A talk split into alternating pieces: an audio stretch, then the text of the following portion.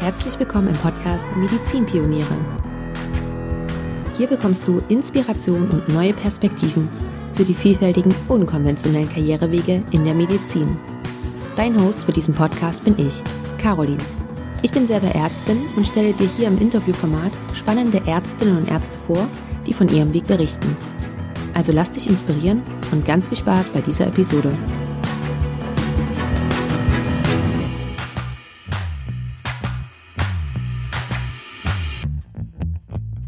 Hey und herzlich willkommen zu dieser 101. Episode. Ich freue mich sehr, dass du da bist. Ich begrüße dich ganz herzlich und wir haben mal wieder eine kleine Premiere.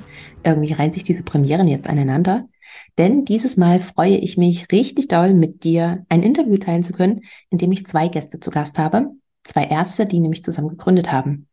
Und wenn du noch studierst oder du vor noch nicht allzu langer Zeit fertig geworden bist, dann bist du mit weiß ich nicht, 99-prozentiger Sicherheit über die beiden gestolpert, zwangsweise, ähm, weil ich gehe ganz einfach mal davon aus, dass du, wie die meisten, auch mit Amboss gelernt hast und dadurch, dass nämlich Meditrix mit Amboss kooperiert, also ich zum Beispiel hatte gar keine Wahl, ich bin einfach drüber gestolpert und war sehr, sehr dankbar darüber, ähm, denn Meditrix hat mir oftmals in der Klausur oder dann auch im Examen äh, weitergeholfen, ganz einfach, weil ich es mir ganz einfach dadurch etwas besser merken konnte. Also, ich habe in dieser Folge Dr. Michael Seifert und Dr. Paul von Pöllnitz zu Gast, die beiden Gründer von Meditrix. Ich habe sie schon ganz, ganz lange auf meiner Liste und freue mich sehr, jetzt endlich das Interview mit ihnen geführt haben zu dürfen. Und wir unterhalten uns darüber, wenn du noch nicht weißt, was Meditrix ist, dann sprechen wir natürlich erstmal darüber, was ist Meditrix überhaupt? Und dann, wie sind die beiden dazu gekommen? Wie haben sie das gestaltet, die Gründung? Wie lief das Ganze ab? Wie haben Sie das aufgebaut? Wie haben Sie vielleicht auch eine, eine Förderung bekommen? Auch das besprechen wir alles. Und dann machen wir auch noch den Switch zu heute. Wie sieht das Ganze nämlich heute aus? Es sind mittlerweile fünf Jahre vergangen. Also die haben 2017 gegründet, aber das erfährst du jetzt auch alles nochmal im Interview. Und äh, wir sprechen natürlich auch darüber, was daraus geworden ist mittlerweile und auch wie die beiden ja sich ihren eigenen Weg auch vorstellen ähm, komplett raus aus der Klinik, nicht komplett raus. Da möchte ich jetzt noch nicht zu viel spoilern. Das alles erfährst du im Interview. Und ich finde, es ist ein richtig schönes Gespräch geworden. Es hat mir ganz, ganz viel Spaß gemacht, mich mit den beiden zu unterhalten. Und genau das wünsche ich dir jetzt auch beim Zuhören. Ganz viel Spaß dabei. Ein ganz, ganz herzliches Willkommen an euch, lieber Paul, lieber Michael. Ich freue mich sehr, dass ihr da seid und ich begrüße euch ganz herzlich im Podcast. Hi, ja, vielen Dank. Ich glaube, ihr müsst ganz einfach noch mal kurz sagen, wer jetzt gerade spricht ähm, und euch kurz vorstellen, damit es dann einfacher ist für die Zuhörenden, damit sie eure Stimmen noch unterscheiden können. Äh, ja, hi, Paul hier. Ähm, ich weiß jetzt nicht, wie, wie ausführlich du eine Vorstellung haben willst. Also ich glaube, das reicht jetzt erstmal. Das machen wir gleich noch. ich bin Paul. Hi, ich bin Michael oder Michael, je nachdem. Ich bin äh, Doppelstaatsbürger, US-Amerikaner und Österreicher. Deshalb nennen mich manche Michael, manche Michael. Aber eben, äh, wir können für das heutige Interview Michael festlegen. Genau, und äh, ich bin der Zweite sozusagen heute im Interview. Perfekt. Ich hoffe, dass das jetzt ähm, so halbwegs klar geworden ist und ich denke, wir machen das nochmal während des Gesprächs auch immer mal wieder, um das noch mit aufzufrischen.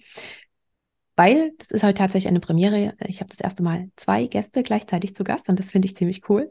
Ihr seid die Gründer von Meditrix und ich habe nachgelesen, Meditrix ist vor kurzem im August fünf Jahre alt geworden. Ihr habt Jubiläum gefeiert. Erstmal herzlichen Glückwunsch an der ja. Stelle noch dazu. Und da möchte ich auch gleich einhaken. Habt ihr gedacht, als ihr das damals gegründet habt, dass das jemals so groß wird, wie es jetzt ist? Nö. ja, am Anfang äh, war es schon eher so, dass äh, ne, ein bisschen äh, gucken musste, wo, wo das dann am Ende landet. Also ich meine, du hast ja noch früher angefangen. Äh, ja, ich kann, kann nur wiederholen. Also ich glaube, initial ist es ja aus dem eigenen Lernen entstanden und da klar war dann irgendwann die Idee, eine Plattform für andere draus zu machen, aber natürlich, äh, da war noch überhaupt gar keine konkrete Vorstellung von im Sinne, wie groß es mal wird oder dass man davon lebt oder so. Bevor wir da gleich noch mit einhaken, vielleicht noch vorneweg die Frage, ich gehe davon aus, dass eigentlich jeder Meditrix kennt, gerade die Studierenden. Ähm, aber könnt ihr vielleicht noch mal ganz kurz sagen, was Meditrix ist, bevor wir da wirklich tiefer mit reingehen?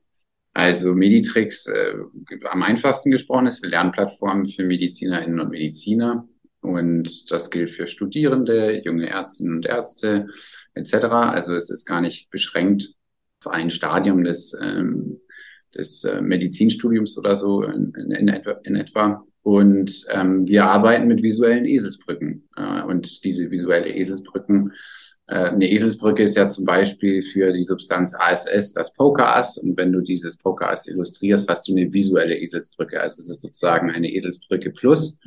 Und wenn du viele dieser Eselsbrücken, äh, dieser visuellen Eselsbrücken kombinierst, äh, in eine Geschichte, in eine Szene, dann hast du ein sogenanntes Merkbild. Und deshalb sieht man bei uns auch überall, ne, dass wir quasi uns rühmen, viele Merkbilder zu haben dafür. Und das ist so quasi das, was wir anbieten. Und mit diesen Merkbildern, der Witz ist, dass man mit diesen Merkbildern sich Inhalte ähm, deutlich besser, deutlich länger, präziser merken kann und dadurch ähm, besser in der Prüfungssituation abschneidet, auch besser in der Praxis. Und äh, es soll den, den, die Gedächtnisleistung, den Lerneffekt steigern. Super, danke für die kurze Einführung. Und äh, Michael, du hast gerade schon gesagt, dass Paul schon viel eher davon oder damit angefangen hat. Nehmt uns da gleich einmal bitte mit rein. Wie fing das Ganze an? Wie seid ihr überhaupt auf die Idee gekommen und wie habt ihr euch auch gefunden? Genau, ich würde sagen, wir haben so zwei unterschiedliche Wege dahin gefunden und dann war irgendwann die Verknüpfung namens Doro in, in unser beider Leben. Ähm, und bei mir hat es angefangen, äh, irgendwann im Studium musste ich für Kinderheilkunde auch diese, die Wurminfektion lernen. Und dann habe ich irgendwie gegoogelt, wie sehen diese Viecher überhaupt aus? Ich muss ja auch das irgendwie mal gesehen haben und äh, bin dabei über so eine Schwarz-Weiß-Zeichnung einer amerikanischen Krankenschwester gestolpert, die Medizin studiert in den USA. Und die hat eben diese Technik der Merkbilder angewandt. Und das war für mich im neunten Semester und so ein totaler Klickmoment, äh, ah krass, so kann man auch lernen, so können auch Eselsbrücken funktionieren, weil die fand ich bis dahin eigentlich meist relativ doof, gerade diese so dämliche Merksprüche. In Indien gibt's kein frisches Obst und so, das fand ich eigentlich immer so nicht so hilfreich. Und ähm, dann habe ich einfach angefangen zu konsumieren, was ich konnte in diese Richtung, was es in den USA damals gab. Und das war damals einfach noch nicht so viel. Und dann so Richtung zweites Staatsexamen, äh, 2013, habe ich einfach angefangen, selber für mich so Zeug zu malen, um damit zu lernen. Und dann lag irgendwann auch nahe, natürlich meinen Kommilitonen das zu teilen, dass sie auch damit lernen können. Und da war auch erstmal dieser Gedanke, eine Plattform daraus zu machen, damit alle damit lernen können, auch im deutschsprachigen Raum, weil hier gab es sowas einfach noch nicht. Und dann? Und äh, das ist das Stichwort für mich. Hier gab, hier gab es das noch nicht. Äh, und ich war ein bisschen fauler. Also ich habe mich tatsächlich während des äh, Studiums für diese USMLEs, diese amerikanischen Staatsexaminer vorbereitet. Die habe ich auch beide absolviert während des Studiums. Und ähm, da, da diese USMLEs recht kompetitiv sind, weil die einfach international Andrang haben in den USA. Ähm, habe ich gesagt, okay, äh, als, als Nicht-Amerikaner musst du äh, besser abschneiden als die amerikanischen Studis, um da eine Chance zu haben, überhaupt einen richtigen Job zu bekommen. Und deren ne, Jobauswahl ist auch, oder Fachauswahl, Facharztauswahl ist auch abhängig davon, wie gut man in diesen Examiner abschneidet. Deshalb war mir schnell klar, ich muss da sehr gut sein.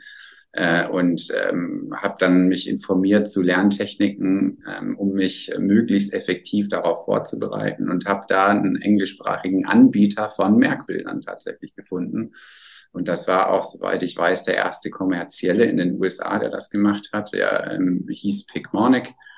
Und den habe ich genutzt damals und habe das erste Bild gesehen. Und ähm, ehrlich gesagt, am Anfang war ich etwas verstört vom Bild. Das war äh, über diese neurodegenerative Erkrankung Niemand Pick. Und das war so ein, ein Typ, der hatte eine Eispickel im Knie für Niemand Pick. Und ähm, fand das aber ein bisschen albern am Anfang äh, und habe dann aber tatsächlich, äh, wie das auch bei einigen der Meditrix-Nutzenden heutzutage berichtet wird, dann zwei Wochen später äh, gemerkt, oh, der, ich habe immer noch alle Symptome in petto und war dann erstmal ziemlich beeindruckt davon und habe dann tatsächlich äh, einfach mit dieser Plattform mich vorbereitet ähm, und habe mir damals aber nicht gedacht, ich mache daraus eine Plattform, sondern habe einfach damit gelernt. Fürs Erste und dann fürs Zweite. Und dann habe ich das ehrlich gesagt auch diese Methode, äh, bin ich auch in die Forschung gegangen und habe mich nicht weiter damit befasst, bis eben ne, Duro, die angesprochene Duro, da diese Verbindung geschafft hat zu Paul. Und dann äh, entstand sozusagen daraus die, die Gründungsidee auch. Das finde ich super spannend, dass Paul das von sich aus gemacht hat und damit angefangen hat zu lernen und du sozusagen aktiv auf die Suche gegangen bist und ähm, anders sozusagen den Benefit daraus gezogen hast. Und wie ging es dann weiter, als dann Doro euch verbunden hat? Wie ging es dann weiter von der Idee, wir könnten vielleicht daraus ein Business machen, hin zu, wir machen wirklich daraus ein Business? Ja, ich glaube, ich bin nicht mehr ganz sicher, ob das schon, ob das schon so ein bisschen angebahnt war. Also ich war irgendwann beim Gründerbüro in Freiburg. Ich kann auch gar nicht mehr sagen, warum, ehrlich gesagt, ähm, wie, es dazu kam. Und ähm, mit denen hatten wir gesprochen und die, ich habe dann nach dem Studium erst an der Uni gearbeitet und dann ein bisschen in der Allgemeinpraxis angefangen, wo ich PJ gemacht hatte und parallel aber eben am Meditrex weitergearbeitet. Und dann ähm, ja, kam irgendwann von Gründerbüro dieser, dieser, dieses Stichwort Exist ähm, Gründerstipendium. Und da, ähm, ich glaube, das war so, als wir mit Doro aufeinander getroffen sind, das war so die Phase, wo wir diese, ähm, die Bewerbung im Grunde in die Wege geleitet haben, um eine Bewerbung für das Stipendium zu schreiben. Und zwar auch schon irgendwo klar, dass wir es auch ohne versuchen würden, aber uns war auch klar, dass es ohne ganz schön heftig wäre, weil bis dato, also es gab schon so eine rudimentäre Plattform, die hat auch schon ein bisschen Geld umgesetzt, ähm, aber das wäre halt noch nichts, um davon zu leben. So und ähm, mit dem Stipendium kriegt man dann eben, kriegen drei Personen für ein Jahr Gehalt gezahlt, plus man hat ein bisschen Sachmittel, um noch, keine Ahnung, Werkverträge oder Material zu finanzieren. Und darauf haben wir dann eben dann die Werbung, Bewerbung geschrieben und äh, haben dann den Zuschlag bekommen. Da würde ich gerne aber tatsächlich noch ein bisschen früher einsetzen, weil wenn ihr diese Bewerbung für das Stipendium schreibt, müsst ihr euch auch schon mal Gedanken gemacht haben, was genau wollt ihr machen? Du hast doch schon gesagt, es gab auch schon eine rudimentäre Plattform. Wie genau habt ihr euch das überlegt, was ihr machen wollt? Wie viele, also wurden sozusagen deine Vorlagen, mit denen du damals gelernt hast, Paul, habt ihr das ganz einfach genommen, um das dann umzusetzen? Oder habt ihr euch überlegt, ähm, nee, wir machen das, äh, wir das mit dem du gelernt hast, Michael, das setzen wir ganz einfach ins Deutsche um. Wie seid ihr daran gegangen? Nee, die Plattform gab es schon. Ne? Also als, als wir da, als ich dazu äh, kam, gab es die Plattform und gab es auch schon die Idee, das könnte man machen. Wir haben dann ungefähr eine Weile lang halt so miteinander gearbeitet. Ne? Also so, ähm, ich weiß noch, die, so die ne, ersten Recherchen und äh, ersten Zeichnungen und sowas, das war halt sozusagen so nebenbei und mit der Zeit entstand dann, dann die Idee, äh, gemeinsam zu gründen. Ne? Das war jetzt auch nicht von vornherein sozusagen äh, der Plan, mhm. sondern wir haben uns erstmal so kennengelernt, weil ich Doro wusste halt, ich habe mit der Lernmethode auch gelernt und auch äh, ganz, ganz gut damit sozusagen klarkommen können. Und dann hat sie gemeint, ah ja, den Paul musst du mal kennenlernen. Und dann äh, habe ich ihn kennengelernt und habe gesehen, oh wow, ne, eine deutschsprachige Plattform, cool, ne?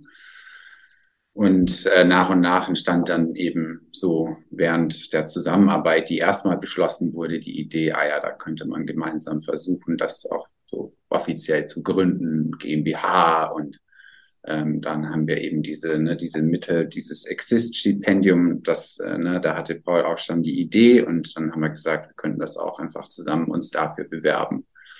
Und das war echt entscheidend, weil ähm, ne, so auch ne, das Stipendium, das ist ja super cool, dass wir es bekommen haben. Ich möchte auf keinen Fall jetzt über das Stipendium was sagen, aber es war jetzt äh, mit, mit dem Stipendium auch, sage ich immer am Anfang, äh, noch eine knappe Kiste, sage ich jetzt mal. Also es war mhm. jetzt nicht so, dass wir äh, äh, ne, Luxusgelder da bekommen haben vom Stipendium. Das war halt so, um, um über die Runden zu kommen, aber es hat eben gereicht, um mhm. über die Runden zu kommen, erstmal ein Jahr lang. Und so, so mit dem, mit dem in der Hinterhand, mit dem, das werden wir erstmal so ein Jahr lang machen können. Dann war der Mut halt auch da, das dann so zu machen.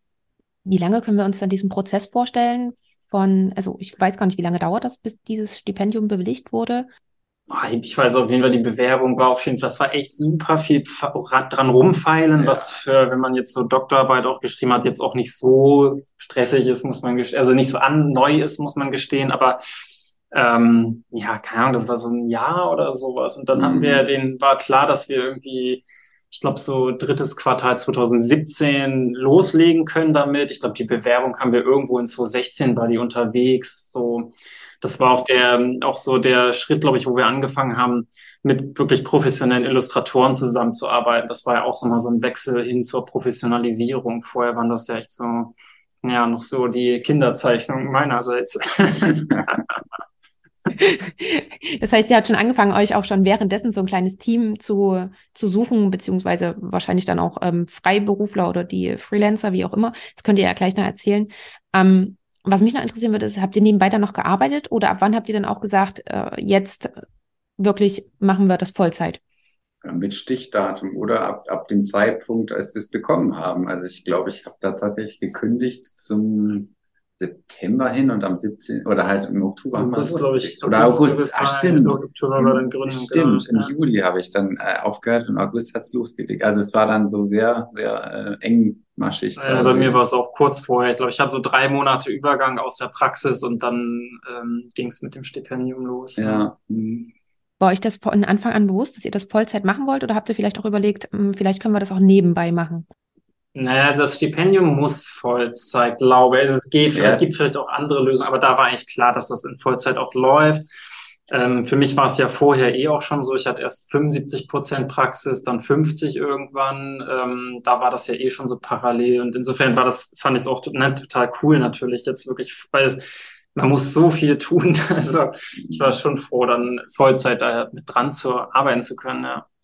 Ja, und auch um das Unternehmen ne, um da sozusagen Fortschritte zu machen, war es auch naheliegend, das Vollzeit zu machen. Nicht, ähm, nicht nur, weil es Freude bereitet hat, sondern weil es auch, ich sage jetzt mal, auch ein bisschen nötig war. Am Anfang musst du einfach viel Zeit investieren und da war ja schon Gott sei Dank der Grundstein gelegt, aber ähm, es braucht einfach, wie Paul gesagt hat, extrem viel Zeit, ne? Also um diese ganzen Prozesse erstmal so zu definieren und so. Ja.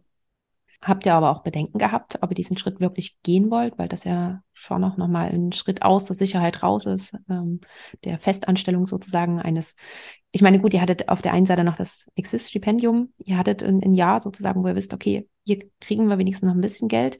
Ähm, erstens die Frage, hattet ihr Bedenken und zweitens habt ihr euch auch eine Deadline gesetzt, wie lange ihr es probieren wollt?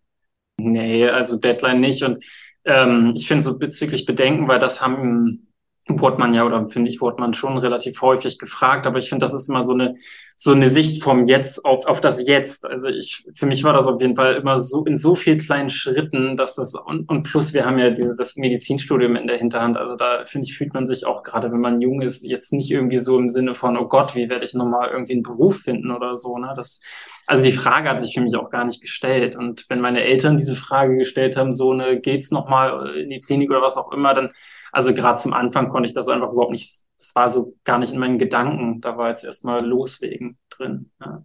Ich würde auch sagen, dass es äh, irgendwie so eine coole Gelegenheit war, dass, dass man das einfach gar nicht so, ja, gar nicht, gar nicht so ernsthaft hinterfragt hat. Das, das kommt halt so ungefähr gefühlt once in a lifetime, so dass man irgendwie so eine, so eine Gelegenheit hat. Und als die Zusage dann kam, dann war es schon sehr bestärkend. Mhm. Ähm, und natürlich ne, habe ich damals auch gedacht, auch Postdoc und ich wollte ja eigentlich auch so Fast Track habilitieren. Das war so die Idee, eine Arbeitsgruppe aufzubauen und dann irgendwie ne, während der klinischen Zeit eine AG weiter zu betreuen und so. Aber das, das war auch nicht äh, annähernd so interessant wie diese Option, ne, wie diese Möglichkeit, die sich da ergeben hat. Ja, deshalb, es gab schon den Gedanken, aber nicht so ernsthaft. Habt ihr lange gebraucht, um euch wirklich dafür zu entscheiden? Ähm, weil jetzt klingt es gerade so wie, okay, die Chance kam und eigentlich, ich meine, Michael, du hast gerade gesagt, was ihr da noch alles oder was du gerade noch alles in der Hinterhand hattest, so was Plan B gewesen wäre, was ja auch sehr anspruchsvoll ist und sehr spannend sein kann und wirklich auch eine, eine steile Karriereleiter sein kann. Ähm, hast du da lange drüber nachgedacht oder war das so, nee, die Chance habe ich jetzt, jetzt mache ich das, das andere kann ich gegebenenfalls noch später machen? Ja, das ist eine gute Frage. Ich glaube, äh, im Nachhinein hat sich das so entwickelt und irgendwie auch durch diesen äh, durch die Arbeit am Antrag auch entwickelt. Und es war erstmal schon, also diese erste Entscheidung, ach komm, wir probieren das mit dem Antrag, das ging ja auch ein Weilchen, diesen Antrag eben fertigzustellen, aber so erstmal da loszulegen fiel nicht schwer und dann hat sich das nach und nach so gefestigt, würde ich sagen, über den Prozess äh, den Antrag dann fertigzustellen und zu bearbeiten und nochmal zu bearbeiten. Dann hat es immer mehr Spaß gemacht und dann war das so ein, so ein Prozess, würde ich sagen, über dieses Jahr hinweg. Und dann habt ihr aber auch gerade schon gesagt, ihr habt ziemlich zeitig auch noch mit äh, anderen Mitarbeitern und Mitarbeiterinnen angefangen, habt euch Illustratoren gesucht. Wie genau habt ihr gerade zu dieser Anfangszeit Prioritäten gesetzt, das, was gemacht werden muss? Und wie habt ihr euch dann auch die Leute mit dazu geholt? Es möchte keiner die Frage beantworten. Ich, kann, ich kann jetzt kann ich so, kann ich ehrlich gesagt gar nicht mehr für die Zeit beantworten. Irgendwie, ich glaube, ich habe auch, also ich fand die Anfangszeit auch so intensiv. Ich glaube, so viel gearbeitet hatte ich für Meditrix nie wieder wie in diesem ersten Abschnitt so und äh, mit den Leuten, das war tatsächlich, wir haben einfach immer über die Webseite aktiv geworben und es gerade am Anfang, wo wir noch gar nicht so einen großen Radius hatten, haben sich einfach, ich glaube, da haben uns einfach auch die Leute gefunden, die das cool finden und dadurch hatten wir auch wirklich tolle Leute schon am, von Anfang an und gerade äh, großer Dank an der Stelle, ganz auch einfach Leute, die gerade am Anfang, wie wir selber das auch unentgeltlich gemacht haben. Ne? Also mhm. am Anfang war da noch gar nicht äh, die Möglichkeit, Leute zu bezahlen für das, was sie tun. Und trotzdem gab es Leute, die einfach Bock drauf hatten. Ja, und dann, als man bezahlen konnte, musste man Priorität legen auf, es muss halt einen gewissen ne, Rahmen haben, nur eine gewisse Zeit dauern, weil da auch da war klar, ne, dass das Budget ist hm, einfach am Anfang irrsinnig klein. Und deshalb ne, haben das echt, haben das echt viele begeisterte Menschen, mhm. würde ich sagen, getragen am Anfang. Ne? Und weil du es auch gerade sagtest, ähm, das Budget war klein und ihr musstet dann eine Auswahl treffen und sowas alles. Es sind ja auch alles Sachen, gerade auch diese ganze Unternehmensstruktur, ihr habt eine GmbH gegründet, ähm, damit haben wir im Medizinstudium ganz, ganz wenig zu tun. Habt ihr euch da auch extra nochmal irgendwie Hilfe geholt, Unterstützung geholt oder war das auch so ein Learning by Doing und wir kriegen auf dem Weg mit, was wir brauchen? Ja, das ist ja im Grunde schon die Antwort. Ich würde ja auch sagen, man tut in der Klinik auch vieles, was man im Studium nicht lernt. also, äh, und, und natürlich äh, ganz viel Lernen durch Fehler. Ne? Also uns sind so viele Sachen in Anführungszeichen teuer zu stehen gekommen. Sei es angefangen mit sowas, wie schreibe ich eine korrekte Rechnung, wie mache ich eine korrekte Buchhaltung. Also das waren wirklich schmerzhafte Prozesse des Lernens, aber dafür haben wir natürlich auch viel gelernt.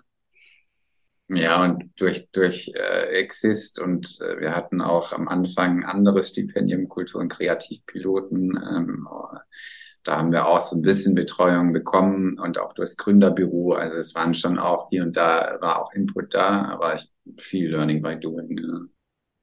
Und um das auch nochmal kurz zu besprechen, gerade die, die Leute, die ihr euch noch mit dann ins Boot geholt habt, ähm, wie habt ihr das dann gemacht? Habt ihr sie dann mit angestellt oder war das dann auch so auf äh, Freelancer-Basis? Ja, Werkverträge am Anfang gerade übers Stipendium und dann hat mit der Zeit hat das einfach mit äh, Minijobs und dann Festanstellungen einfach immer mehr zugenommen, ja. Mm, wie habt ihr euch persönlich und ähm, auch gegenseitig organisiert? Wie habt ihr das Ganze gemacht? Du hast vorhin schon gesagt, du hast noch nie so viel für Minitrix gearbeitet wie damals zu dieser Zeit. Wie, wie können wir uns so, so einen Tagesablauf von damals noch mit vorstellen? okay, also, ganz viel gearbeitet anscheinend. Ja, meine ist ein professioneller Sesselpupster. ja. Äh. Ja, auch da haben wir alles Mögliche ausprobiert, uns zu organisieren und ähm, die ganzen fancy Business-Tools, um dann am Ende doch wieder bei stinknormalen Excel-Tabellen bei Google zu landen, so würde ich sagen. Die funktionieren immer noch am besten. ja, das stimmt. Ja. Also Trello oder so ja, und das alles wieder über Bord geworfen. Ne? Ja. Aber also die, die, der Tagesablauf, das, das kann man sich halt vorstellen, man macht am Anfang halt alles. Ne? Also mhm. Also so, man macht jeden Arbeitsschritt mit, auch die kreativen Arbeitsschritte. Ähm, ne? Und ich sage jetzt mal, glücklicherweise wurden dann auch zum Beispiel beim Zeichnen oder Illustrieren kam dann auch die, die Profis und, ne, und wir haben immer mehr, sag ich mal, Talent reinbekommen und man musste immer weniger machen oder halt konnte immer mehr sozusagen auch abgeben, aber im Prinzip jeden Arbeitsschritt von Meditrick, den haben wir durchlaufen mhm. und unser Alltag war geprägt von dieser kreativen Arbeit auf der einen Seite und Recherchearbeit, die würde ich dann noch mit sozusagen reinnehmen und dann den organisatorischen, geschäftlichen auf der anderen Seite und ich kann gar nicht sagen, was jetzt prozentuell am Anfang mehr eingenommen hat, aber im Endeffekt ist man so während des Tags so zwischen diesen beiden groben Aufgabenbereichen hin und her gesprungen. Mal war es mehr von dem einen und mal war es mehr vom anderen. Und wenn ich mich auch richtig erinnere, habt ihr ziemlich zeitig eine Kooperation noch mit Amboss anstreben können. Ich weiß noch, also ich habe auch mit euch gelernt, sozusagen über Amboss. Ähm, wie ist es denn dazu gekommen?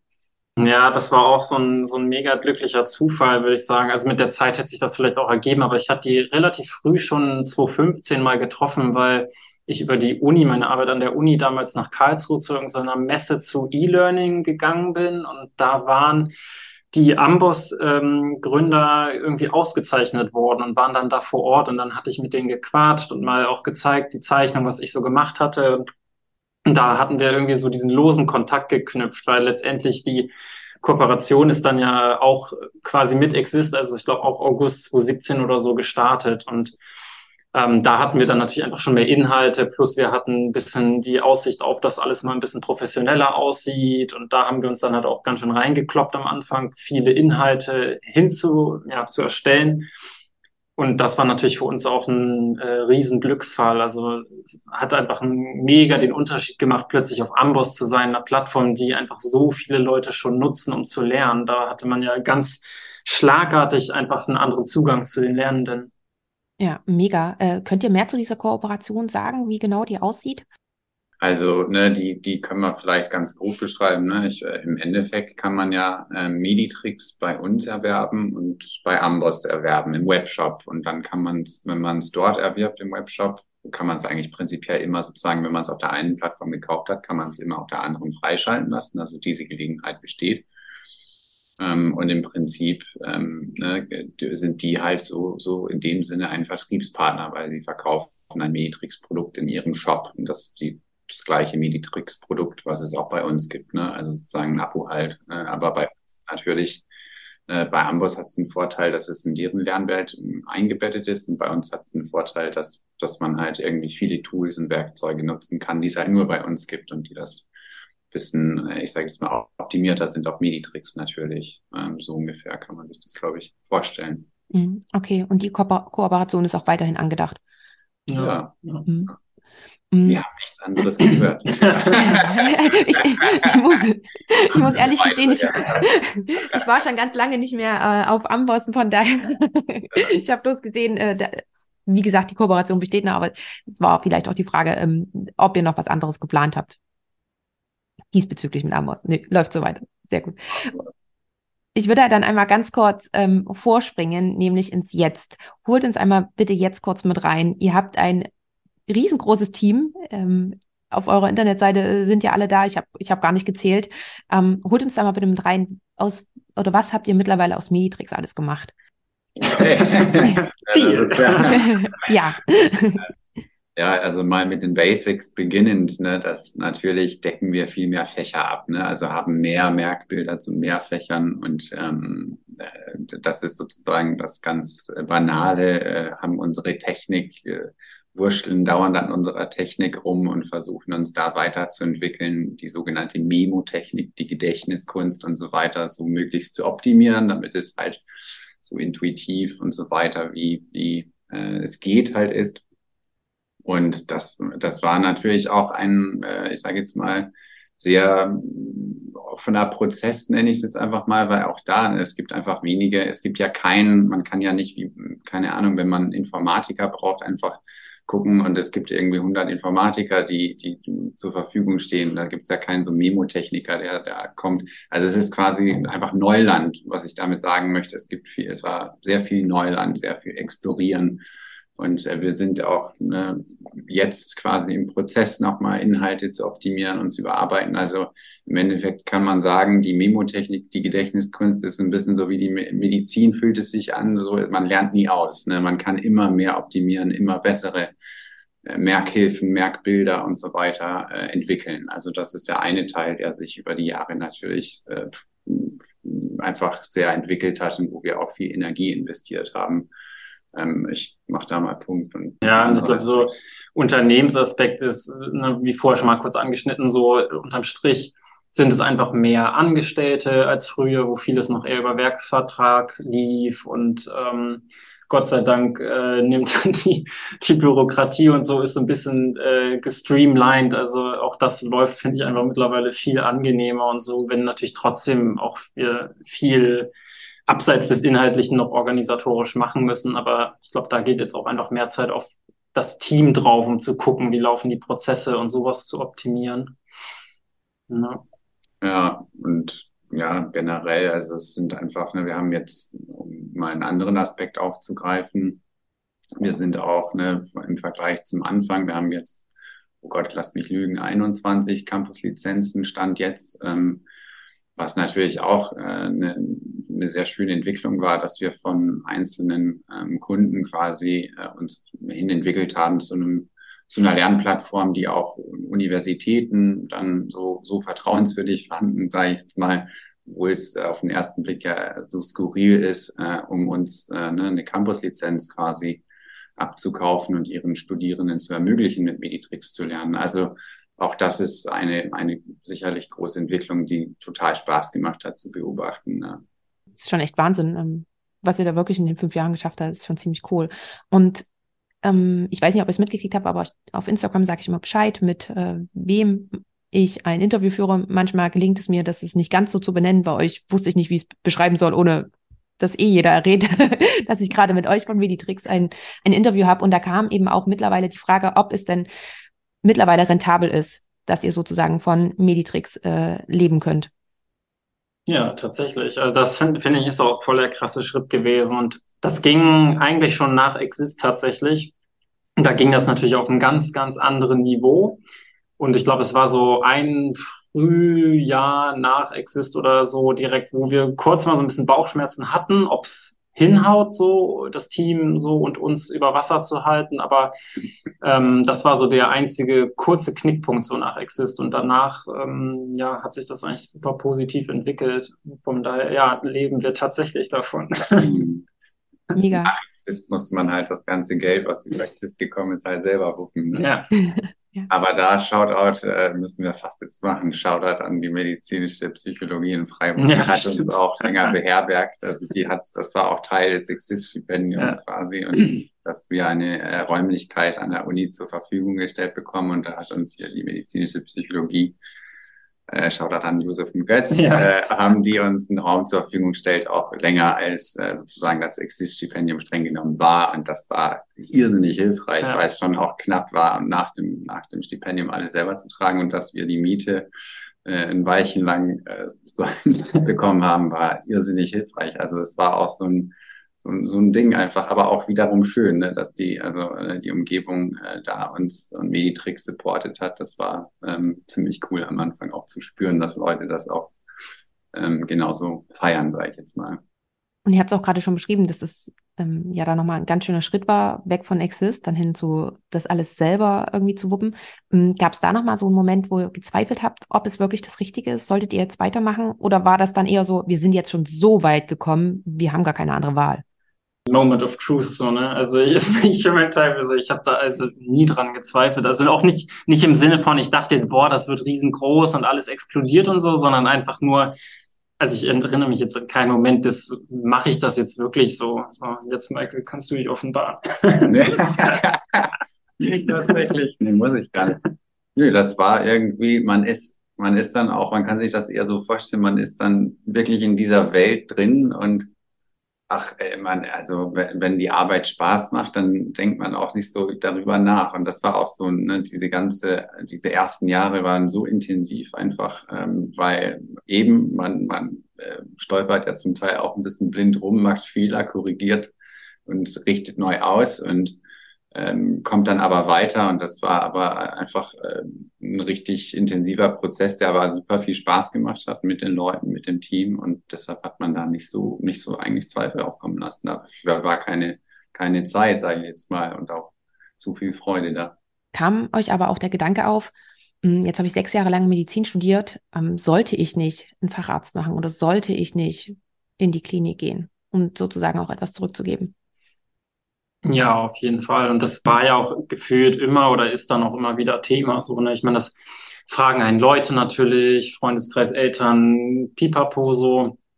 Und ähm, ja, klar, würde ich sagen, ist immer Thema. Ja. Bei mir weniger. also ich bin zwar jetzt in der Klinik in Teilzeit, aber ich hatte während der Zeit tatsächlich, äh, das ist jetzt vielleicht ein bisschen abgestumpft von mir, aber nicht so diesen Gedanken. Ich habe auch irgendwie das glaube, immer damit, äh, ich sage jetzt mal, wegrationalisiert vielleicht auch, weil ich dachte, das, was wir machen, ist ja auch super sinnvoll für ne, die Medizinstudierenden, für äh, ne, Ärztinnen und Ärzte. Also ich habe da nie so gedacht, ach, äh, ich habe mein Medizinstudium oder sowas nicht zu einem guten Zweck genutzt oder sowas oder der Staat hat mir ein Studium finanziert, was ich jetzt nicht, äh, wo ich jetzt nichts zurückgeben kann. Also deshalb hatte ich den Gedanken, muss ich sagen, ehrlich gesagt, sehr wenig. Ähm, ja. Ich würde da gleich drauf mit eingehen, weil du es gerade angesprochen hast. Du bist in Teilzeit gerade wieder in der Klinik. Warum bist du in die Klinik gegangen und was machst du jetzt gerade?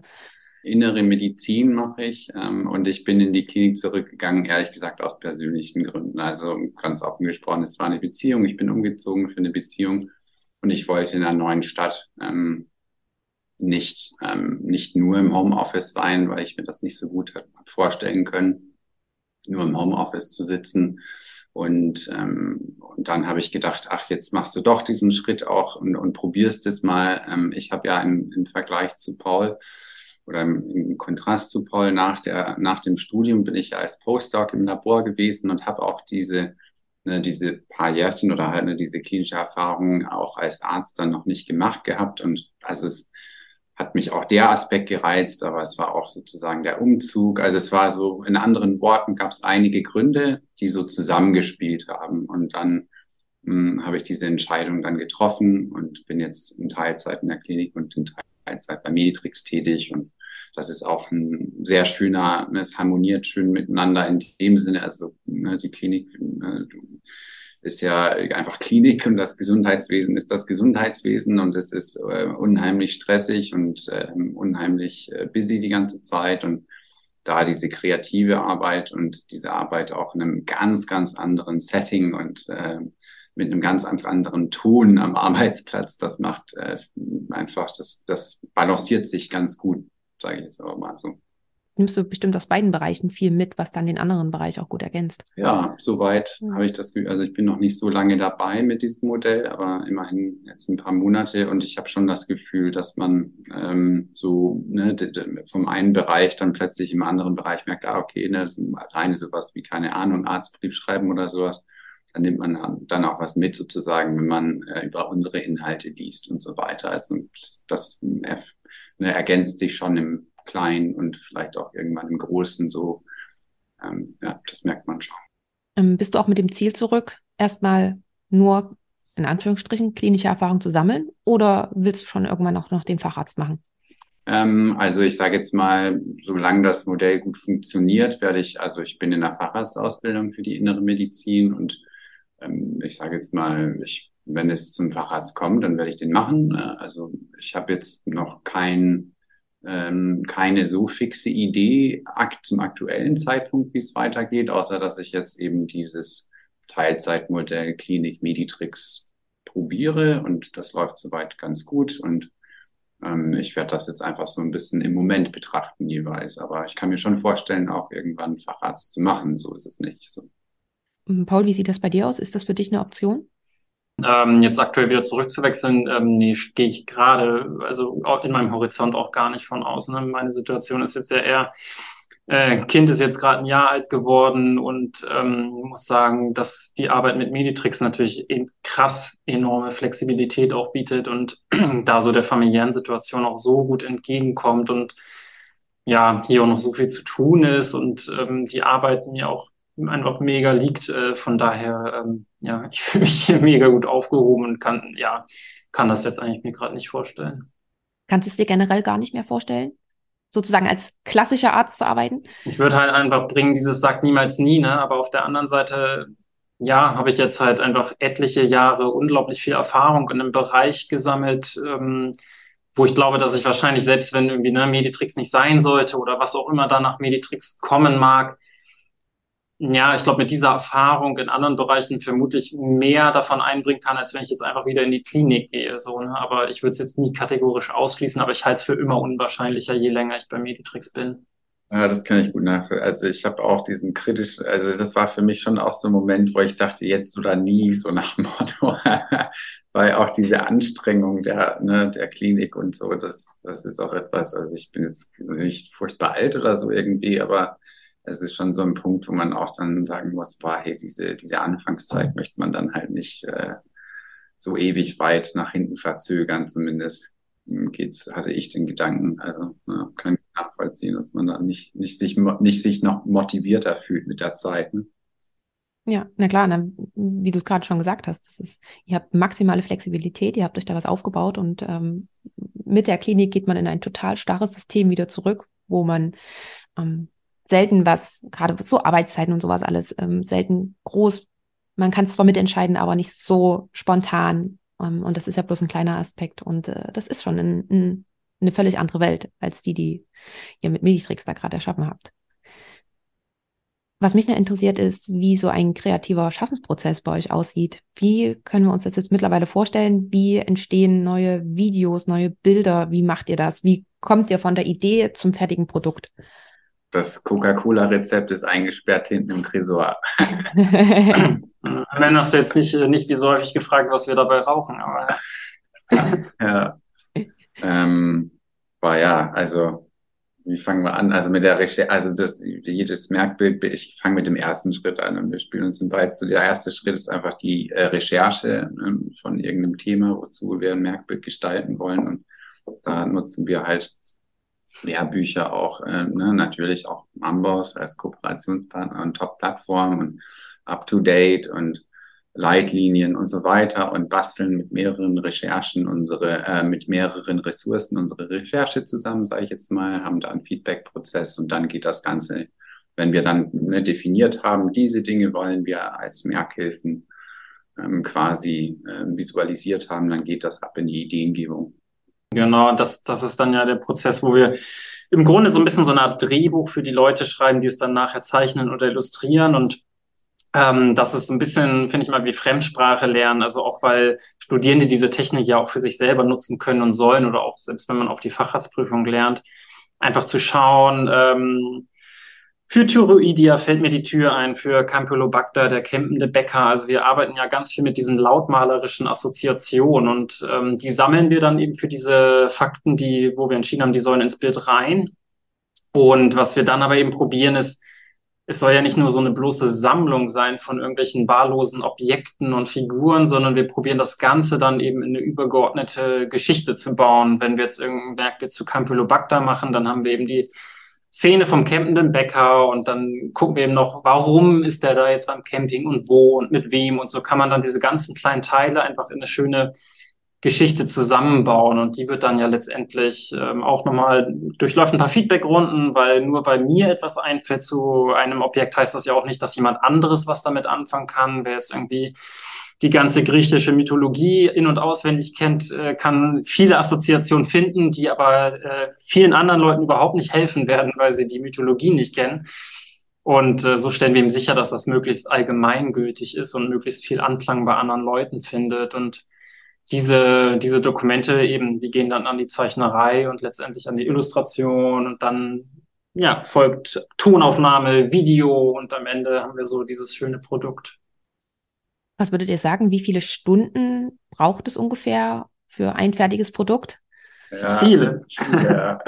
Am Anfang war es ja ganz streng reguliert, wie ich so, ne, auch angedeutet hatte. Und da konnten wir ganz genau sagen, so lange dauert das, weil die dürfen nicht länger machen. Ähm, aber jetzt mittlerweile sind wir da nicht so gebunden an Zeiten und sagen, Hauptsache es wird gut, so nach dem Motto. Ähm, und äh, das bedeutet auch in einigen komplizierten Fällen, dass da echt viele, viele Stunden äh, reinfließen. Also ich weiß jetzt gar nicht, was der Rekord ist oder so irgendwas. Das hätten wir natürlich nachgucken können für diesen Podcast, aber es ist. Es sind viele. Ich glaube, das. Also, ja. ja. ja. Ungefähr eine Zahl, eine, eine Woche, 40 Stunden für, für ein Video oder 50, ist das reicht nicht? Ja, ich, ich glaube tatsächlich, ist also so, ne, wenn ich das jetzt nicht falsch im Kopf habe, so ein Meditrick, von dem ich weiß, ich werde den Namen nicht sagen des Meditricks, weil aber es gibt einen Meditrick, der hat 140 Stunden gebraucht. Und ich glaube, auf 100 kommen wir mittlerweile echt locker. Mhm. Ähm, und genau, ja. Ja. Und was ist da der größte Anteil? Diese Feedback-Schleife oder wirklich auch zu Beginn des Prozesses die ganze Recherche? Ja, die beiden Sachen. Also ich glaube, so Recherche und Ideengebung ist einfach das, was potenziell richtig, richtig lange dauern kann, was nicht heißt, dass die Schritte danach weniger aufwendig sind, aber da, da am Anfang muss es halt wirklich stimmen. Das ist halt eben auch, was uns so wichtig ist, wo Michael ja auch meinte, wir sagen jetzt nicht mehr in zehn Stunden muss das Thema recherchiert sein oder muss die Idee fertig sein, sondern das muss halt gut sein. Und das, das macht's dann, kann es dann halt auch sehr langwierig machen, aber eben auch voll abhängig vom Thema einfach. Ja, und beim, mhm. bei, bei diesem ne, Ideen geben, wie wir das nennen, ne, bei diesem Erfinden der Merkhilfen und so, bei diesem Konzipieren, da gibt's echt einige, da fällt einem einfach spontan zu allem irgendetwas ein. Ja, und man hat es float einfach, wie man da so schön sagt. Und bei anderen, dann äh, kann es echt widerspenstig und garstig sein, Ideen dazu zu konzipieren und die noch zusammenzufügen zu einer stimmigen Szene. Und ich nenne immer so aus meiner eigenen Erfahrung, äh, nenne ich immer gerne so Biochemie mit diesen Enzymnamen, war zum Teil, äh, also ich sage jetzt mal, ich habe mehr als einmal im Zimmer geflucht, äh, als ich diese Enzymnamen gelesen habe und dazu ähm, mir auch versucht habe, lautmalerische Assoziationen zu überlegen. Also es gibt, es gibt auch den Fall, wo man einfach sehr viel Zeit damit verbringt, diese Ideen zu konzipieren, weil das Thema einfach ähm, und die und die Assoziation, die Wörter, die assoziiert werden sollten, so einfach sich ein bisschen äh, sperren. Mhm. Und es klingt jetzt gerade so, als ob ihr auch schon noch gerade bei diesen ganzen Prozessen schon noch mit involviert seid. Inwiefern seid ihr noch mit, arbeitet ihr noch im Unternehmen sozusagen gerade was die Ideengebung, das alles mit angeht? Und wie viel Zeit würdet ihr sagen, arbeitet ihr am Unternehmen, um Meditrix noch voranzubringen? Ja, ich, ich würde sagen unterschiedlich. Und wenn es richtig gut, also ich mag immer noch total dieses in den Inhalten sein. Wenn es richtig gut läuft, dann macht das tatsächlich wahrscheinlich äh, immer noch zwei Drittel der Woche aus. So, das ist aber das ist jetzt auch nicht mehr gegeben. Also es gibt auch Wochen, wo man vielleicht gar nicht zum Inhaltlichen kommt oder nur so wenig, aber es ist tatsächlich noch erfreulich viel und dieser Wechsel macht auch mega Bock. Also das, es ist auch super wichtig, da weiter drin zu sein, weil wir ja auch am Unternehmen arbeiten, sprich an der Optimierung dieser ganzen Sachen und da am Ball bleiben müssen und äh, von daher sind wir da auch noch ganz viel involviert und sei es nur im Feedback. Ne? Also man kann also so weil es arbeiten immer drei Leute in diesem Prozess, mindestens drei Leute in diesem Prozess von eine Idee machen und eine Idee feedbacken, wobei es immer eine Person hauptverantwortlich gestaltet. Und es gibt wenig Bilder, würde ich sagen, wo wir, nur nicht einer von uns da mit drin war, in diesem Feedback-Prozess zumindest. Mhm. Ja. Also ist es euch, ist es, ist es euch so rum auch wichtig, noch wirklich mit dabei zu sein? Auch, äh, also äh, ja, das klingt jetzt auch, das soll jetzt nicht doof klingen, aber mit, äh, mit der Erfahrung ist, also mit der Erfahrung ist es auch wichtig, dass man dabei ist, weil äh, das ist einfach so ein, ein Bereich, mit dem man auch, ähm, in dem man auch durch Erfahrung profitiert. Und äh, wo, das ist sozusagen keine Ahnung, wie äh, jetzt mal ein Vergleich aus der Klinik jetzt auch jetzt auch nicht blöd gemeint, aber der Oberarzt, der einfach ein bisschen mehr sagen kann zu den Patienten und ein bisschen mehr Hintergedanken hat, weil er einfach schon mehr gesehen hat, sage ich jetzt mal. Also das ähm, merken wir schon auch, dass es einfach äh, natürlich einen Unterschied macht, dass wir einfach schon länger damit so uns befassen. Also ja, mhm. ich würde sagen, im kreativen Schaffensprozess und in diesen ganzen Prozessen ist es auch äh, einfach ganz gut, wenn man dabei ist. Aber es macht auch, wie, wie Paul gesagt hat, einfach sehr viel Freude. Also es wäre auch gar nicht, wir würden es auch gar nicht anders wollen, sag ich jetzt mal, äh, im Geschäftlichen zu sein und ja. Ja, und es ist auch äh, so gegenüber denen, wir haben ja nach und nach Mitarbeiter auch eingestellt, die jetzt auch sich damit auseinandersetzen. Und es ist halt auch so, so krass, weil wir ja einfach das jahrelang gemacht haben und wir haben dieses Konzept immer weiter entwickelt, vertieft und verfeinert und die kommen jetzt dahin und dann sagen wir, ja, und das und das und das und das musst du alles berücksichtigen. Und das ist halt schon recht komplex geworden. Und gerade am Anfang äh, verliert man sich da, glaube ich, auch ein bisschen drin, weshalb das Feedback dann auch so wichtig ist. Ne? Ja, Einarbeitungsphase ist für Ideengebende auf jeden Fall wahrscheinlich am härtesten. es am fiesten, am meisten äh, ne, so Aufzugaben gibt an Wissen. Aber weil du das gerade ansprichst, ähm, wenn man bei euch mitmachen möchte, ähm, wen habt ihr alles so im Team? Wen braucht ihr? Habt ihr auch äh, Ärzte, Studierende mit im Team? Ja, viele, also wenn nicht mehr als die Hälfte wahrscheinlich. Ne? Also mhm. es ist ja, war dann eher irgendwann neu, dass auch Nicht-Mediziner im Team sind. Also gerade am Anfang waren es super viele Studis, dann jetzt natürlich so die letzten, ich weiß gar nicht, ein, zwei Jahre oder so auch natürlich voll krass, dass dann so abgeschlossene Leute, die eigentlich eben Arzt, Ärztin sein könnten, bei uns im Team sind so und dann klar kommen äh, einfach Leute aus was auch immer für Studienrichtung, plus natürlich eben diese professionellen Illustratoren. Und das Krasseste ist aber eigentlich immer die Leute, die beides irgendwie sind. Ne? Also so ein Beispiel ist unser Hauptzeichner Julio, der einfach ein Zeichenstudium hat, Medizin studiert hat, dann auch Anatomiedozent ist ja, und ja. Äh, dann für uns Anatomiebilder zeichnet, ne? Und natürlich einfach mit krass guten Körperproportionen und ja, so da, ja, grandios. Ja. ja, es macht schon richtig Spaß. Ja. ja. mega. Gab es auf eurem Weg irgendwie Hindernisse oder Hürden? Du hast vorhin schon so, so Fehler angesprochen, Paul. Ähm, ist euch irgendwas besonders in Erinnerung geblieben? Eine große Hürde, wo ihr dachte, boah, ey, die hätten wir tatsächlich nicht auf unserem Weg gebrauchen können. Man zum Joker gebraucht. also vielleicht, weil, weil, man ja auch nicht so persönlich werden will, kann man, kann man glaube ich, nur sagen, dass dieser, dieser bekannte Spruch so in der Startup-Szene so, ne, ähm, wenn du die richtigen Leute drin hast, ist egal, wo du hingehst, so die personellen Sachen waren natürlich immer mega wichtig und da haben wir ganz, ja, haben wir auch ein paar Mal Pech gehabt oder auch waren einäugig so ein bisschen und das hat, war, war natürlich schon, finde ich, so die einschneidendsten Sachen. Plus halt diese, was ich schon meinte, diese, wo man halt von bürokratischen Sachen noch einfach keine Ahnung hat und dann im Nachgang halt Zeug korrigieren muss und so. Das ist halt immer lästig, aber ja. Ja, also von dem äh, geschäftstechnischer Seite her gab es jetzt nicht so einen riesen Reinfall. Ja. Ich würde auch sagen, die Personal, äh, das äh, Personal war halt, das war halt manchmal abenteuerlich, ne, wie das so, wie das so abgelaufen ist. Aber ja. Aber wir haben es überlebt. ja, offensichtlich. ähm, was habt ihr noch weiter in Planung? Könnt und wollt ihr darüber reden? Also äh, gute Frage. Ich meine erstmal unser, wir haben natürlich, ne, wir haben ähm, vor, mehr Merkbilder zu machen. Also wir sind ja, wir haben ja, oh Gott, wie viel haben wir denn? Jetzt? So 700 irgendwas. 700 irgendwas. Sieben, äh, sehr präzise Zahlen.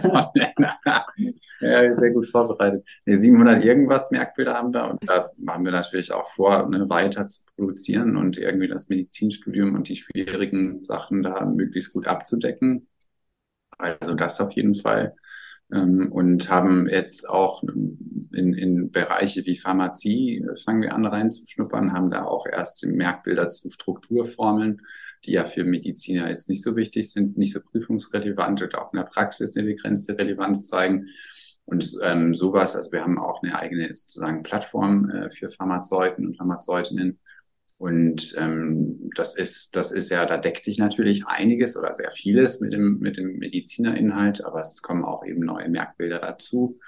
Äh, also wir schnuppern schon andere Bereiche, sage ich jetzt mal. Es gibt jetzt nicht den, äh, ich sage jetzt mal zehn Jahre, wir nehmen, nehmen übernehmen die Weltplan. Ähm, das gibt es jetzt noch nicht, aber ich sage jetzt mal schon so innerhalb der Meditrix, der Medizinwelt und der benachbarten Welten so ein bisschen explorieren auf jeden Fall. Also können wir noch ein bisschen gespannt sein, was noch so kommt. Ja, vor allem inhaltlich. Ich finde irgendwie, ja, also eh, es ist immer, macht immer mega Spaß, diese Sachen zu veröffentlichen. Und ich finde auch das, was wir ja auch gemacht haben, aber auch was wir jetzt machen, ist einfach toll und äh, macht einfach Spaß, die neue Themen zu erschließen und dann in die Welt zu jagen und ja. Ja, der Moment, so am Ende ein Merkbild zu sehen nach dem ewig langen Prozess von manchmal 100 plus Stunden, dass man so das Bild sieht und das Video sieht, das ist schon ein sehr schöner Moment, weil äh, es kommen so viele Ideen da zusammen, die auch aufgegabelt wurden während des Prozesses und da hat jeder so viel Liebe investiert. Wir sagen ja auch immer ne, mit viel äh, Liebe zum Detail und ähm, das äh, finde ich äh, kann man auch bei einigen oder wenn nicht den meisten Bildern merken, dass wir uns ähm, viel Mühe geben und am Ende dann diese Bilder zu sehen, diese Videos zu sehen, das macht schon sehr viel Freude. Ja. Sehr, sehr schön. Ähm, bevor ich euch meine Abschlussfragen stelle, noch die Frage, gibt es von eurer Seite noch etwas, was euch noch wichtig ist, was ihr noch sehr gern hinzufügen möchtet? Ich glaube, nur, nur dem Publikum zu sagen, weil wir manchmal ja eben so die Sache kommt so, okay, lernen mit Comics und es wirkt irgendwie für manche Leute vielleicht nicht seriös, aber ich glaube, wenn man sich das mal anschaut, merkt man einfach, dass eben seriöses Lernen tatsächlich eben genauso super funktionieren kann, ne? dass man eben wilde Assoziationen nimmt, weil man sich das Zeug einfach damit besser merken kann. Und ja, das haben wir ja gesehen, deshalb machen wir es und äh, so, wir kriegen ja viel, viel positive Rückmeldung. Es funktioniert halt auch einfach für andere super gut. Ja, ja dazu, äh, das, dazu fällt mir immer ein, ein Mist, den ich sehr gerne immer baste, ist, es gibt keine visuelle Lerntypen. Was wir auch hören, ist der Satz, ich bin kein visueller Lerntyp, aber diese Lerntypentheorie ist äh, komplett überholt. Und ich glaube, man, also die, die aktuelle Lerntheorie sagt, je mehr Kanäle man bedient und aktiviert, also je mehr sozusagen Cortices im Gehirn aktiviert werden, akustisch, visuell, emotional etc. etc., je mehr Systeme teilnehmen am Lernprozess, desto höher der Lerneffekt. Und man kann nicht sagen, für mich bringt der visuelle Kortex nicht. Ich bin nicht der visuelle Lerntyp. Das ist, Das ist ähm, einfach, einfach nicht mehr, sage ich mal, kann man einfach wissenschaftlich nicht mehr vertreten. Ähm, das ist so ein bisschen wie die Impfung Autismus-Aussage, sage ich jetzt mal. Ähm, also von dem her würden wir auch da oder würde ich da auch da versuche ich den Leuten immer da Mut zuzusprechen, sozusagen. Ähm, dass das Coole an der Sache ist, dass du ne, auf so vielen Ebenen äh, diese Inhalte aufnimmst und wahrnimmst und das führt zum größten Lerneffekt. Es ist nicht nur das Visuelle, wobei das Visuelle natürlich zentral ist. Super, danke nochmal dafür. Und dann würde ich euch sehr gerne meine Abschlussfragen stellen. Und ich würde sagen, ähm, nicht, wir machen das nicht abwechselnd, sondern ihr könnt sie beide beantworten. Das wäre super. Und zu Beginn würde ich von jedem von euch eine Buchempfehlung haben wollen. Gibt es irgendwie ein Buch, was euch besonders inspiriert hat, was ihr sehr gern verschenkt, äh, weiterempfehlt, wie auch immer? Oder sagt ihr, wir kommen gerade gar nicht mehr zum Lesen, so wie das gerade aussieht bei Paul? Äh, ja, dann kann ich gleich anfangen. Tatsächlich, da das Kind jetzt ja in der Kita anfängt und äh, die Arbeitswelt wieder ein bisschen regulärer vielleicht konnte ich endlich wieder regelmäßig lesen, was grandios ist. Ähm, deshalb nenne ich das einfach das, aber das ist jetzt super trivial. Es heißt Roseneck und das ist einfach so eine über den 30-jährigen Krieg so ein bisschen Räuber, Helden, Historien, Geschichte und ich finde es einfach grandios geschrieben, weil es so ein bisschen die hiesige, so Baden, ich äh, schlage mich jetzt Leute bestimmt so ein bisschen in Baden-Württemberg vielleicht vorherrschende Sprachweise auch teils widerspiegelt und ähm, fand ich jetzt, ich habe es einfach jetzt nochmal gelesen, weil ich endlich wieder lesen konnte und was lesen wollte, was mir einfach mega Spaß gemacht hat und was ich einfach auch vom Schreibstil einfach genieße. Super, danke dir. Ich würde, ähm, ich kann mich nicht entscheiden, deshalb, oder ich habe eigentlich auch was über den Krieg, deshalb werde ich jetzt auch ein zweites hinzufügen. Also Stefan Zweig ist mein Lieblingsautor und da würde ich zwei Bücher empfehlen. Das eine ist der Roman Die Ungeduld des Herzens und das andere Buch ist eine autobiografische, ein autobiografisches Werk, die Welt von gestern. Und äh, die Welt von gestern handelt vom, äh, von seinen Erlebnissen der, des Ersten und Zweiten Weltkriegs, vor allem aber auch einfach seines ganzen Lebens und das ist eine sehr, sehr, sehr, sehr schön geschriebene Autobiografie und auch gerade die Erzählung über den Krieg sind ja auch irgendwie in aktueller Situation hochaktuell und interessant zu lesen. Und ähm, das andere, die Ungeduld des Herzens, ist einfach so ein Roman, den, der einfach schön zu lesen ist. Also das kann ich jedem empfehlen, auch als Ferienlektüre. Perfekt, super, danke dir. Interessieren dich die Bücher, die im Podcast genannt werden? Dann schau mal in den Shownotes nach. Dort findest du einen Affiliate-Link und wenn du darüber kaufst, bekomme ich eine kleine Provision. Für dich ändert sich beim Kaufpreis aber absolut gar nichts. Du unterstützt also mit deinem Kauf über diesen Link den Podcast gleich mit. Ich danke dir ganz, ganz herzlich dafür und die Werbung in eigener Sache ist jetzt zu Ende und für dich geht's zurück zum Interview. Und die nächste Frage ist, wo seht ihr uns Ärztinnen beziehungsweise auch den Arztberuf in 10 bis 15 Jahren? oh je, oh je, ja fast zusammen. äh, nein, äh, also ich sage jetzt mal, das also spitzt sich so, ne? Also ich bin ja erst seit kurzem im, im Business, aber ich finde, es spitzt sich ja schon enorm zu. Irgendwie so fühlt es sich an, äh, schon innerhalb der kurzen Zeit. Und ähm, das, äh, ich, ich denke mal, es werden viele unangenehme Entscheidungen. Ich, ich fasse es jetzt einfach mal so vage. Ne? Es werden sehr viele unangenehme Entscheidungen auf uns zukommen ähm, im, im klinischen Alltag als auch auf politischer Ebene. Und ähm, da, da es wird ein, weiß einfach zu einem Kapazitätsproblem, weil das Kapazitätsproblem einfach immer weiter zunehmen wird, so wie es aussieht, so wie es für mich aussieht aktuell. Und ähm, ich glaube, dass das wird ja eben ähm, finanziell zum Teil wehtun, auf persönlicher, auf medizinischer, auf ethischer Ebene. Es wird auf vielen Ebenen, glaube ich, einfach ne, die Reibung, die man jetzt schon an so vielen Stellen ähm, spürt und darüber wird ja auch berichtet. Ähm, das, das wird einfach irgendwie zu ja, sehr, sehr viel, ich glaube, Pain führen. Teilst du die, teilst du die pessimistische ähm, Einschätzung?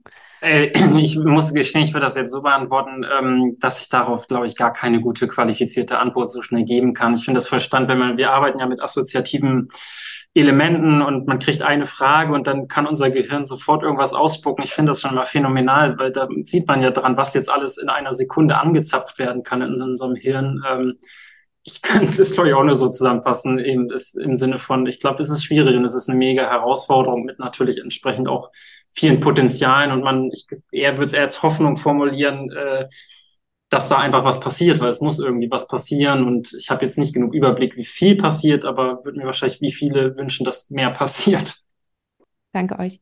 Und die letzte Frage ist, wenn ihr beide nochmal zurückreisen könntet mit eurer jetzigen Erfahrung, was würdet ihr eurem früheren Ich an Tipps mitgeben? Oder an einem Tipp? Ein Tipp. Ein Tipp, genau. Wann reisen wir denn zurück? Zu welchem Zeitpunkt? Ähm, zu Beginn des Studiums. Ach so, Beginn des Studium Studiums. oder Unternehmen? Ah, Beginn Studium. Studium. Studium. Mhm. Fang früher mit Meditricks an. Ja. Ich glaube, das, oder also, wenn man sich, wenn man das, also zumindest jetzt mal auch jetzt auf das Thema bezogen, äh, diese, ne, das ist einfach so ein langwieriger Prozess, dass es natürlich auch cool gewesen wäre, so Grundstein zu legen in vielen Themen, wo man sich jetzt auch im Nachhinein so wieder reinarbeiten musste, wie vorklinische Themen. Ich habe das Stichwort Biochemie, was ja dann schon ein paar Jährchen her war, erwähnt. Also so, äh, wenn man dann natürlich in den Praktika gewesen wäre und sich dann irgendwie noch die Gedankenkraft irgendwie raussaugen hätte können, um da irgendwie noch die Grundsteine zu den Ideen zu legen, das wäre schon ziemlich cool gewesen.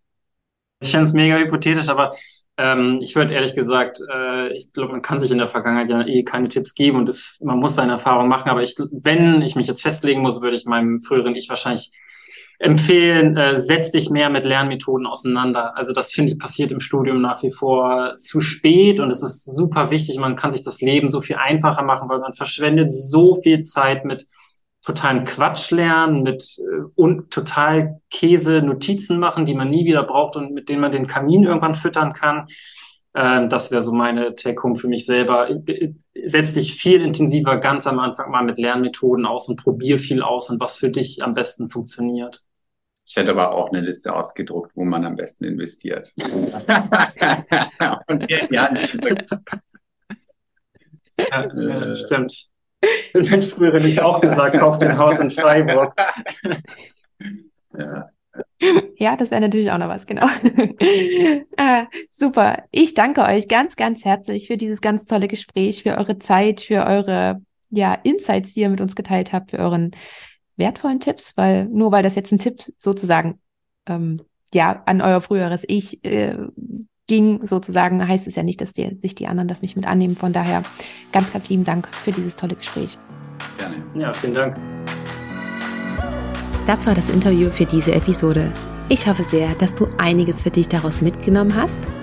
Möchtest du mehr zu meinem heutigen Gast erfahren? Dann findest du alle Links in den Show Notes.